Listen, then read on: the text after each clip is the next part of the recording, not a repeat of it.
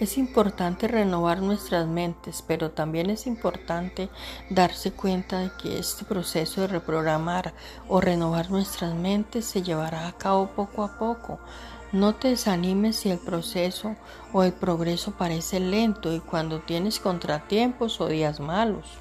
Solo sigue adelante, sacúdete el polvo y comienza de nuevo.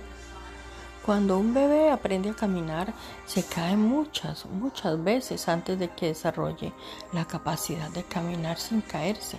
Sin embargo, el bebé es persistente. Puede llorar por un tiempo después de que se caiga, pero él siempre se levanta y vuelve a intentarlo. Aprender a cambiar nuestro pensamiento, Nuestros pensamientos funcionan de la misma manera. Luchamos y caemos, pero Dios siempre está ahí para levantarnos.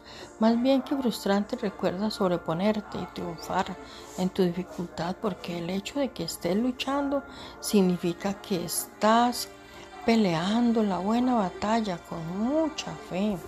Habrá días en que no hagamos todo bien, días cuando nuestros pensamientos y nuestros pensamientos son muy negativos, pero nunca dejes de intentarlo.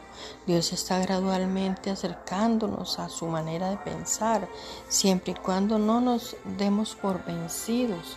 Por favor, repite conmigo. Amado Dios, gracias por levantarme cuando caigo.